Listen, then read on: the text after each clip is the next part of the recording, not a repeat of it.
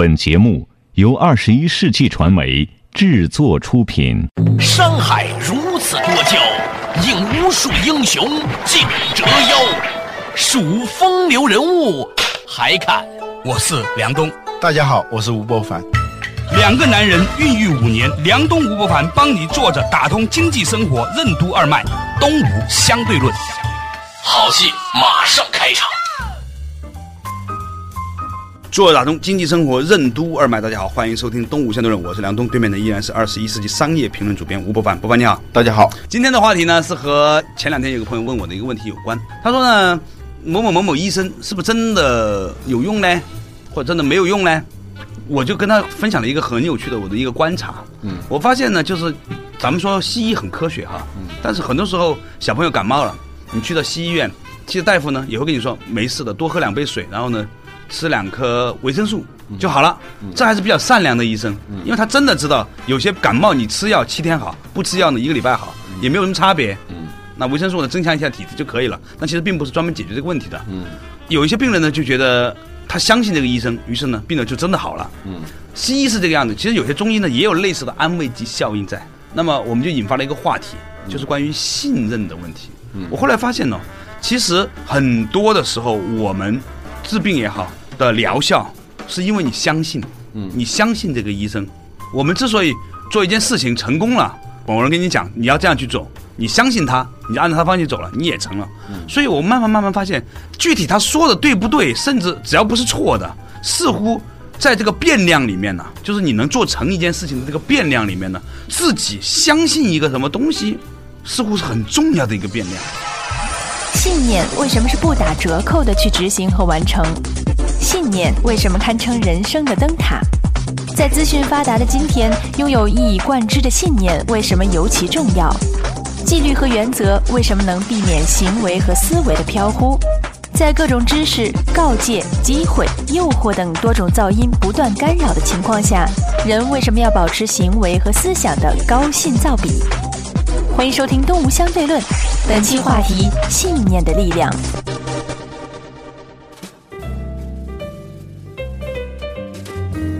这就是孔夫子说的这个“民无信不立”啊。嗯，这个信的力量啊，它是超过其他的方法呀、什么技巧啊这样一个层面的东西。这个信，你说是诚信呢，还是信任呢，还是信念呢，还是信心呢？其实都有。我觉得弘一法师的一句话可以让我们明白信是一个什么东西。嗯，他说。食不足则多虑，嗯啊，就见识不够的时候啊，就喜欢胡思乱想，其思前想后，患得患失啊。微不足则多怒，说一个人啊，立在那种威严不足的时候啊，他就容易生气，容易发怒。真正有威严的人，他是威而不怒，是吧？第三句话呢，就是信不足则多言，就那个信不足的时候啊，你就会说很多话。你看那个“信”字呢，这边就是一个“言”字嘛。嗯，也有人说这个“信”呢，就是生的意思，生命的生，生长的生。嗯啊，把它生长出来，生产运动。对 对。以前我们做广播体操的时候，是吧？你说了一个事儿，执行出来，生长出来，嗯，这叫信。那么这个人言而无信。承诺了一个东西，他没有执行，他没有生长出来，所以那个信呢，就是要不打折扣的去执行、去完成。这里头呢，就是有一个原则和纪律的问题。嗯啊，原则和纪律它有一个什么样的好处呢？它就像那个灯塔一样的好处。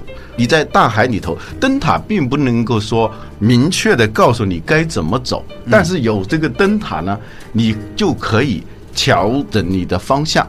你自己该有个坐标了，对，它是一个参照系，一个坐标系，你该怎么走呢？你自己去寻找你的方向。但是没有这个灯塔，没有这个坐标系的时候，就你以前说的那句话，没有方向的船，什么风对它都是逆风，是吧？嗯我觉得现在我们资讯很多哈，所以呢，任何事情呢都会告诉你一些反例。嗯，你说吃牛奶好，很多人就告诉你说喝牛奶有问题。嗯，你说看中医好，就能说中医有很多问题。嗯，西医好，西医有很多的问题。嗯，因为资讯很发达，所以呢，以至于我发现现在的人和我们老一辈的人呢，比如说你跟八九十岁的人比哈，嗯，你发现有个差别，嗯，这个差别就是什么都不相信，觉得怎么都可能是错的，嗯，这个好像呢是一个社会文明进步的标志，嗯，但是反过来看，有怀疑了，但是呢没有主见了，对。所谓的主见呢，它只是一种对着来的主见。对，就是说这个东西一旦别人跟你讲说做人诚信比不诚信要好，他就跟你举好多例子，说那个不诚信的人更成功。对，在保健里头那就更多了，保健医疗里头，对，只要是一个主张，一定有相反的主张。对啊，睡午觉有利于身体健康，有的人说啊，睡午觉不利于身体健康。那就太多了。对，如果是抱着一种找反例、寻找自己的正确性，而不是要把这个事情来执行、来完成的话，你就会陷入到一种自己觉得非常聪明，自己觉得自己很有主见，到最后发现就团团转，在一个地方啊来来回回，往东走了十里，一会儿呢又往西走了五里，走来走去呢。可能就在原地打。我记得有一年的高考作文呐，啊，讲的是这个事情，嗯，就有一个人挖井，嗯，每个井可能都是五十米以下，这个井能挖十五米，那个井能挖二十米，第三个井能挖了三十米。我当年的高考作文就是这个题目。哦，说的就是你那一届啊，我那一届，失敬失敬。因为到后来我们高考的时候就要看往年高考作文嘛，嗯，就那一年这一个题目呢，给我留下很深刻的印象，嗯，就是打井啊，下面有没有水？谁也不确定，嗯，也许你一直打打到一千米也没有，嗯，但是如果你每一个都打二三十米呢，你是肯定没有，对。相比下来呢，有可能你就一根筋打下去呢，你打出来的机会还比较大，嗯。在现实生活当中，我们也发现说，巴菲特他认为这个公司好，他相信这个公司的话，嗯，高低他就一直拿着的，那么中间可能有很多的变数。今天发生了一个新闻，说高管又怎么样了？明天一个政策又怎么样了？后天货币又怎么样了？嗯。你看，巴菲特他的所有的投资，总体下来说，这个地球上靠投资赚的最多钱的人就是他了吧？嗯啊，在用这么短的时间，在信息如此发达的年代啊，如果你按照各种各样的信息来做出决策的话，你可能每天会有一个决策的。对，因为八面来风啊，四处都是信息啊，而且往往是矛盾的。对，如果你内心没有一个信念，没有一个主张，没有一种一以贯之的精神。和手段的话，你很可能是挖了很多很多的坑，都是几米几米几米，那个水永远离你有一个安全距离。一个东西就怕长期的坚持和积累。有天有一个人在微博上想了一句话，他说：“梁东这几年虽然这一期那一期做东吴相对论，但是因为他持续在做，嗯，所以你看这个东吴相对论，我们俩做了时间长了之后，好像每一期呢都这么聊聊天，也没有什么特别严谨的策划，是吧？但是你把它坚持下来之后，你会发现它的确。”比我们自己去写个东西呀，或怎么样，要有价值的多，因为它时间累积出来了一系列东西。而这个东西是什么呢？如果仅仅是从利益的角度上来说，我或者从某一些今天来的消息、明天来的消息呢，你很难坚持的。嗯，他很多时候啊，只是一厢情愿的认为这事儿我就想干。嗯，只有这样的话呢，你才能穿越这个时代的这种种种的不确定性，获得一点点长足的因为时间而累积下来的那种成效。刚开始的时候我就讲到纪律和原则，纪律和原则的作用就在这里。嗯，它能够避免你的思维和行为的碎片化、零散化、飘忽化。对，让你呢始终有一个大致的方向。往那个地方持续的走下去。对，至于这样走下去有什么结果，你是自己都不能够预期的。而且呢，大致上应该是有一个比较好的结果。即使是有一个坏的结果，在坏的结果之外，你也会得到某种定力啊、信心啊、能力啊这些东西，在你下一次做一件事情的上头，会给你看不见的那种。支持，所以呢，就有点像苹果的牛顿那个手持电脑，当年是一个很失败的产品嘛。嗯，推出来的时候是个笑话，自己认为非常好，可是市场根本不接受。但是苹果现在的很多的产品，你都能看到牛顿就是这个手持电脑的那些影子，不管是 iPhone 也好，还是 iPad 也好。有些东西在某个阶段失败了，它会在另外一个语境里头，在另外一个时段里头会借尸还魂。原因呢，就是它始终坚持了它的东西，对，它又复活了，又沿着某条路径，它还是在往前走。尽管你看上去好像是不一样的，所以这个信呢，我现在越来越觉得，不管是信念也好，还是相信也好，还是信任也好，它能够在我们这个充满着不确定性、充满着各种各样的诱惑和机会和陷阱，我对，还有各种各样的所谓的知识，还有一些专家各种各样的告诫等等，无数的噪音在干扰的情况下，你能不能保持你的行为和思想的一个高的信噪比？就信号跟噪音的那个比值，如果你的信号的很低，噪音很大的话，你是传达不了什么东西的。信号，信号是什么？还是信嘛？对，嗯。前两天我采访李子勋，他讲了一个话题，他讲的特别有意思。他说啊，如果你观察一下的话，很多的美女啊，都是被一些很奇怪的丑男给泡到手的。嗯啊，说是什么原因呢？原因只有一个，这个天底下根本就没有追不到的女孩，关键是你是否坚持去追。一个人怎么会爱上一个人？从心理学的角度上来说，嗯，比如说刚开始的他很讨厌你，从完全无视你的存在，到因为你天天出现嘛，你就很讨厌。你知道讨厌本身也这种很强的植入能力啊，嗯，它是一种附加在。当你在讨厌一个东西的时候，你已经跟它发生关系了，而这种关系呢，一旦建立之后很难脱掉。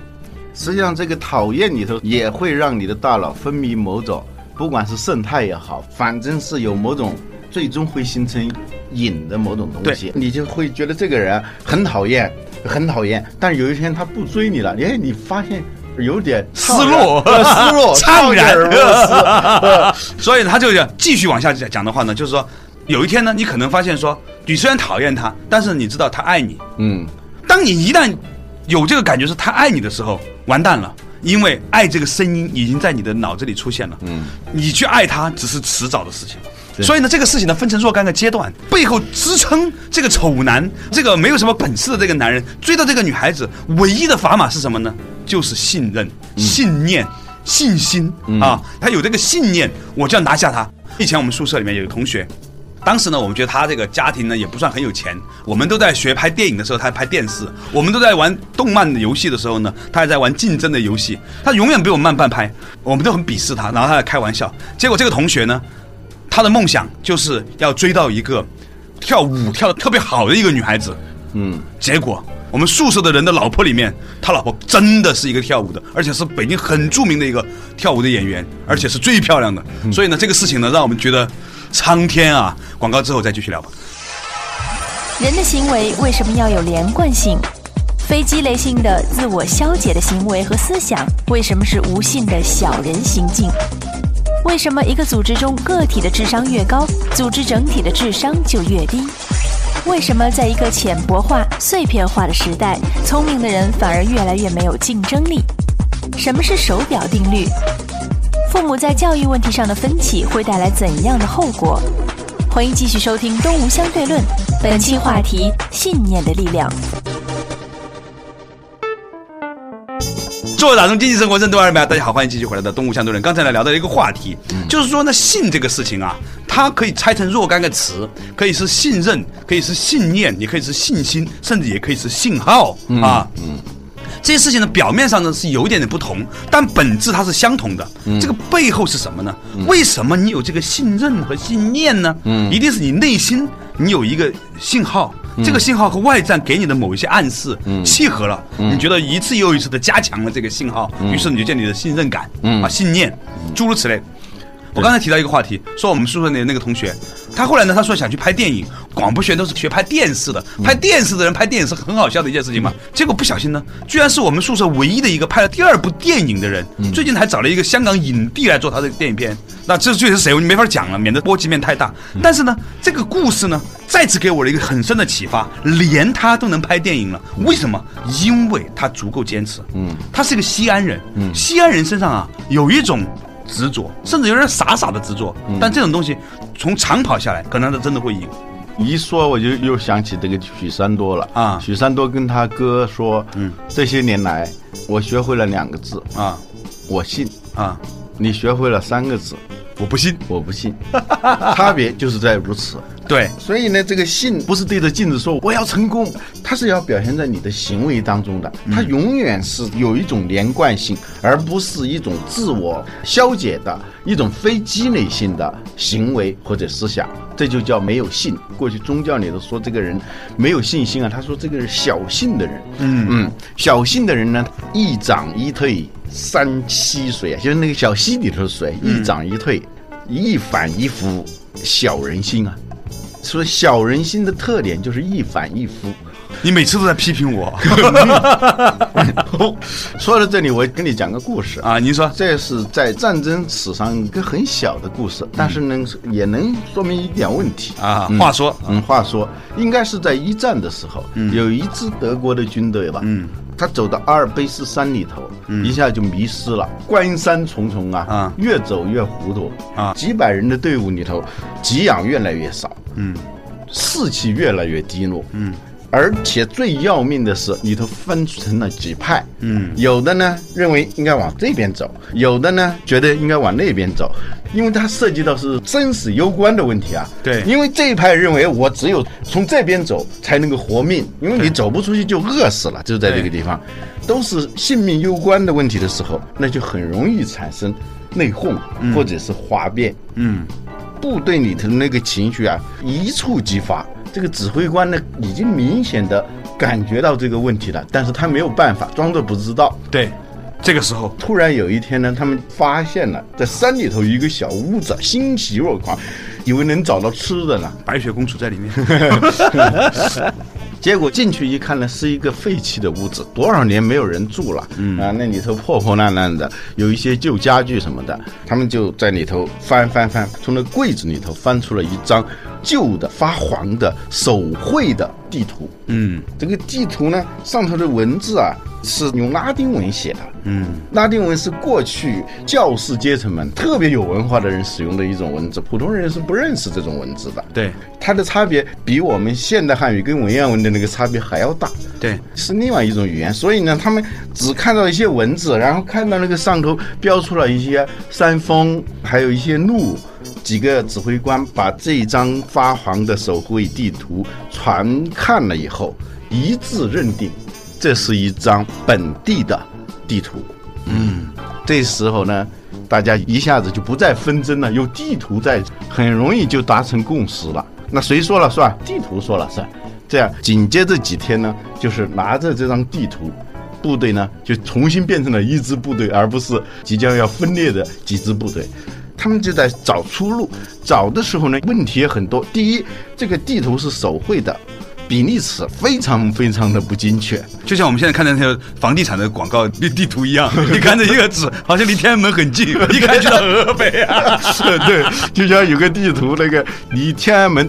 近五十公里，五十公里都到天津了。但是呢，你在地图上看现在好像离天安门是很近的。对呀，对，他这个就比例尺非常的不精确。关键是他们不认识那上头的字，嗯，而且呢，上头标的那些路线吧，嗯，走着走着发现。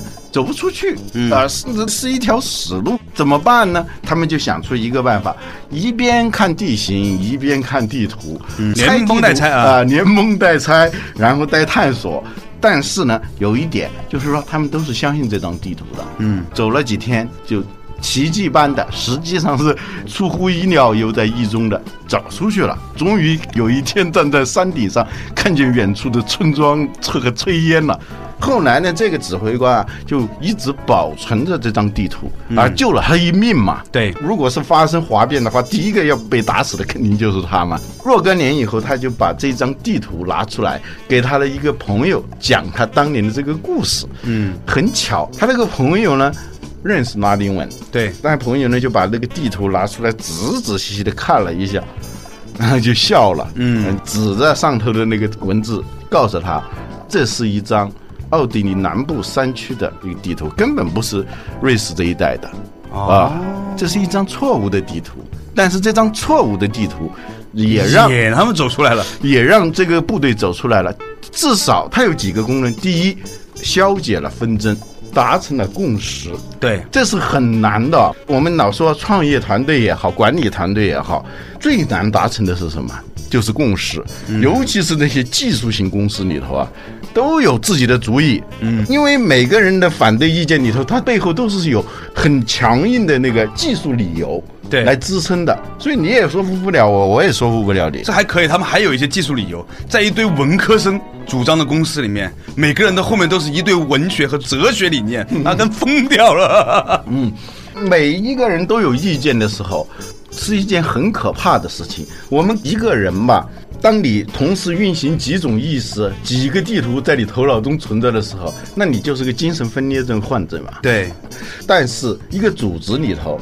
我们有时候就忽略了这一点。一个组织要是强健的话，他的智商要高的话，他的情商要高的话，他的行为要具有完整性、统一性的话，他的意识必定是有一个连贯性的。如果没有这种连贯性的话，个体的智商越高的话，就是越混乱，组织的智商就会越低，那当然就会越低了。嗯，其实。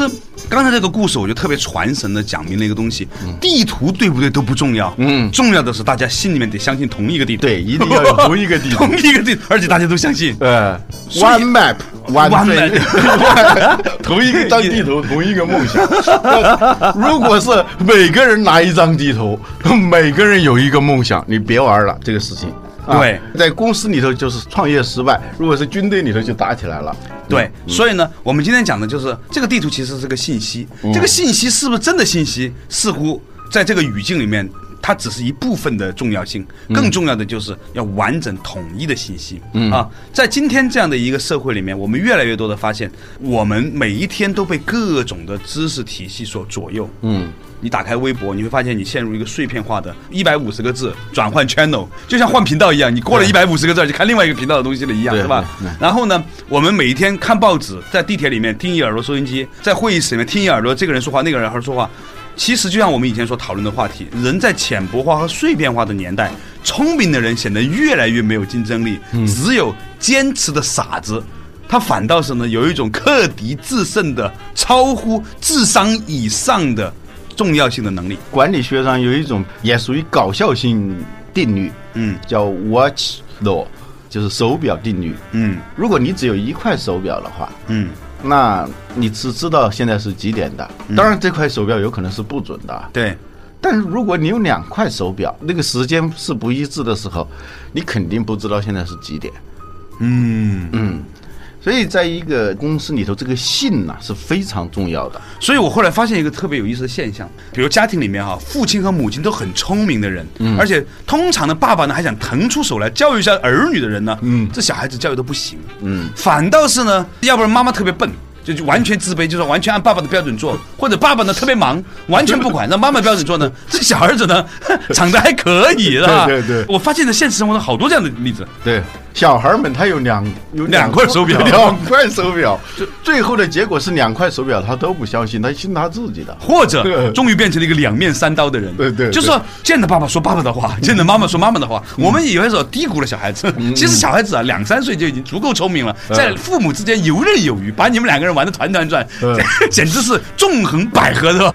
今天我们讲这个性这个事情呢，引申下来是我们现在整个社会里面呢弥漫着一种很强烈的不信任感。这种不信任感呢，已经弥漫到什么程度了呢？比如说，嗯，一个报道说这个食物不好，但是他没有限定这个食物是在这个省这个县的，所以呢，所有人都觉得，比如西瓜，前段时间就发生这个事情，说西瓜有什么膨大剂啊什么的，呃，所有人都不去买西瓜了。我在微博上看到有很多那个瓜农啊，很便宜很好的西瓜卖不掉，因为全国人民都不吃了。现在呢，我们弥漫着一个对牛奶的全面不信任，对教育、对医疗各方面的对它有关的事情，一切的东西都不信任。嗯，你说这个社会这些问题有没有？很可能这个事情在这个地方有，那个在那个地方有。但是由于啊，我们生活在一个及时的全球化的，起码是全国化的碎片化的信息时代里面。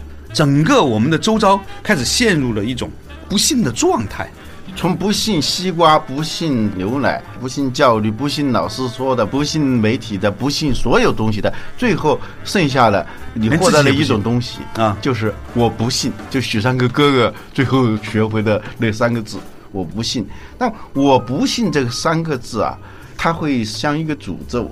一旦进入你内心的时候啊，你不会再认认真真的对待你眼前的任何一件事情，你不会认得当下真了，认真认真嘛。对，当下这一刻是真的，你做的这件事情，你真的要把它当成一个事儿，当真。当我们不把它当真的时候，你可能会觉得你变得很聪明，举世皆醉我独醒，这些人都是糊里糊涂，我什么都明白。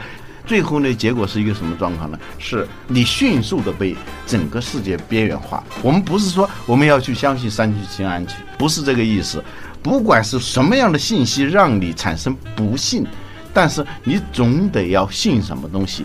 也就是说，有一张错误的地图，嗯，比没有地图或者有很多地图要好。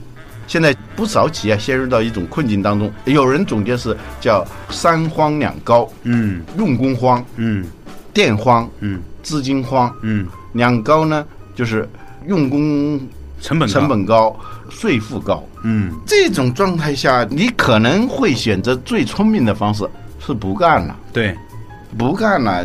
是很明智，但是意味着跟你一点关系都没有了。嗯，反而是那些有点不太聪明、有点迟钝的那些企业，他撑着。